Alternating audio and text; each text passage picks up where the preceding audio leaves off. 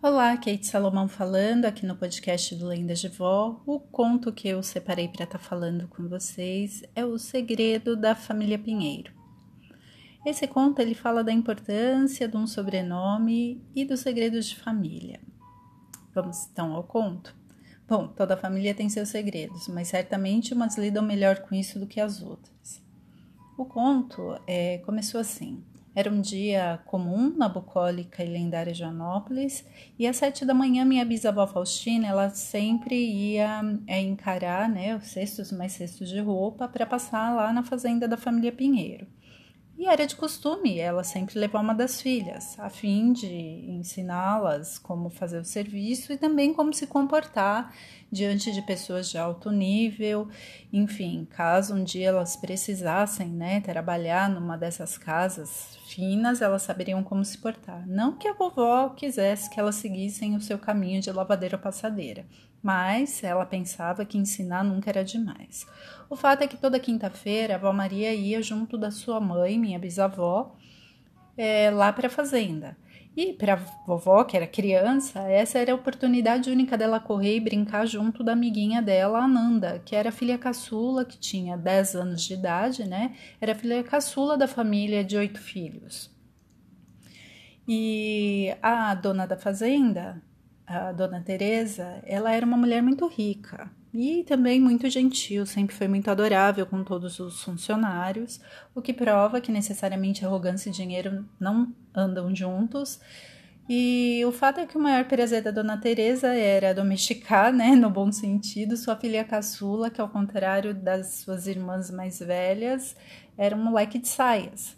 Nanda, como todo mundo chamava, era dinâmica, ela adorava sujar os vestidos engomados na terra, amava subir em árvores e brincar com os cachorros, eram quatro labradores, e enfim.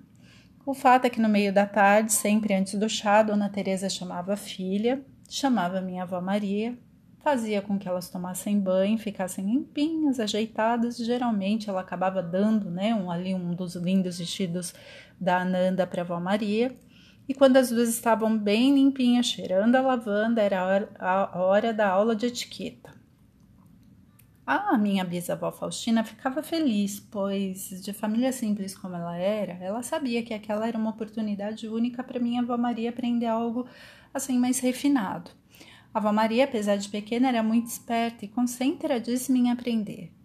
Ela sempre fazia tudo bem direitinho. Nem parecia a menina que havia entrado pelas portas da mansão minutos atrás com mamonas presas na saia e no cabelo.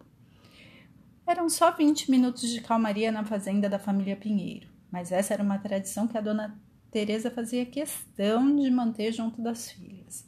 Nanda, ao contrário de suas irmãs, contava segundos para que o chá acabasse logo e assim ela pudesse ir novamente brincar com os cachorros no enorme quintal da propriedade. Dona Teresa era uma mulher ótima. No entanto, ela tinha uma única neurose, a chuva.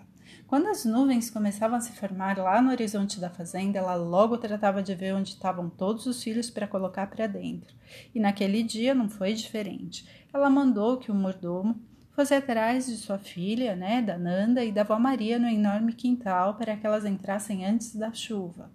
O fato é que o mordomo, que se chamava Matias, foi e não encontrou ninguém.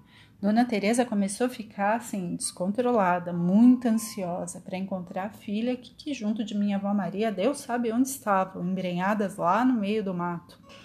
Minha bisavó Faustina, vendo o desespero da Dona Teresa, ela ficou foi cismada e resolveu ela mesma ir atrás das meninas na mata. Como esperado, para as tardes quentes de verão, o tempo virou. Uma forte ventania veio e começou a cair um pingo grande aqui, outro ali, anunciando que logo haveria uma daquelas né, fortes tempestades. Dona Teresa, ao recomendar que o velho mordomo fosse junto de minha bisavó encontrar as meninas, o lembrou que ele sabia o porquê, né? Precisava de encontrar logo as duas. Durante a busca, minha bisavó, que já sabia que o mordomo estava junto da família já faziam gerações, prestou atenção no que Dona Teresa disse sobre o mordomo saber o motivo de tal pressa e perguntou por, por quê, né? Por que tamanho desespero de Dona Teresa em relação à chuva? O fato foi que o mordomo ficou foi com vergonha. Ele abaixou a cabeça, suspirou e disse: Faustina, você acredita em lendas? Minha bisavó deu um sorrisinho tímido e respondeu: Moramos em Joanópolis, né, seu Matias? E ele respondeu: Pois bem, Faustina, essa família é literalmente uma lenda. A chuva engrossou, pegou os dois, e de pés lameados e roupa encharcada, o Matias continuou a contar. Olha, eles são descendentes de um cavaleiro português, Tristão Gomes Pinheiro, se não me engano, do século XII. Eu mesmo sou a quarta geração de mordomos que serve essa família, e junto deles a gente partilha os seus segredos. Existe um diário antigo que foi passado de mordomo para mordomo, e lá há relatos de que os antepassados dessa família adotaram o sobrenome Pinheiro ao sair fugidos dos campos de Pinheiros, isso ainda lá em Portugal. Seu verdadeiro nome é um mistério. Durante a perseguição de judeus portugueses durante a Idade Média, os antepassados dessa família saíram em meio a uma forte tempestade em fuga para uma densa floresta de pinheiros. Eles eram uma família grande, como atual, com muitas crianças, o que os impedia de seguir muito rapidamente. Foi então que, em um determinado ponto da perseguição, todos estavam encharcados, exaustos, e foi quando o pai e a mãe daquela família resolveram que iriam se entregar à morte. Então eles sentaram-se abraçados ao redor de uma árvore grande de pinheiro e a chuva era forte, estavam todos apavorados em meio a raios e trovões. Eles sabiam que a qualquer momento o inimigo os alcançaria. A mãe daquela família, desesperada, né, coitada, queria que os últimos minutos de seu filho fossem de acalanto e começou a cantar uma música medieval de sua infância em galaico português. Além da canção, falava da magia protetora dos seculares pinheiros, e ela cantou de todo o coração, a fim de distrair as crianças menores que tremiam de frio e de medo. Logo os inimigos se aproximaram a galopes, e para a surpresa da família, como mágica, eles não os viam. Um dos cavaleiros desceu do cavalo, olhou ao redor e nada, nem sinal da família, que estava diante dos olhos deles só que invisíveis. Esse mesmo cavaleiro resolveu fazer foi xixi, então mirou em uma das árvores e assim ele fez, no pé do pai de família, que confuso só então se deu conta. Eles não haviam sumido, mas sim se tornaram árvores. A mãe não sabia que ao recitar a canção celtiberana estaria invocando um forte favor da natureza, que de pronto atendeu, só que esse era um caminho sem volta, pois a natureza é cíclica e sempre haverão árvores de pinheiro espalhadas pelo mundo. E essa família agora era parte da família das árvores de pinheiro. Os inimigos finalmente foram embora e a família voltou ao normal com o cessar da chuva. Seguiram seu rumo em fuga e anos depois acabaram vindo parar, ó, aqui, no Brasil. A magia nunca mais os deixou Diz a lenda que um descendente da família de Pinheiro, esteja onde ele estiver no mundo, não deve tomar banho de chuva quando dentro de uma floresta.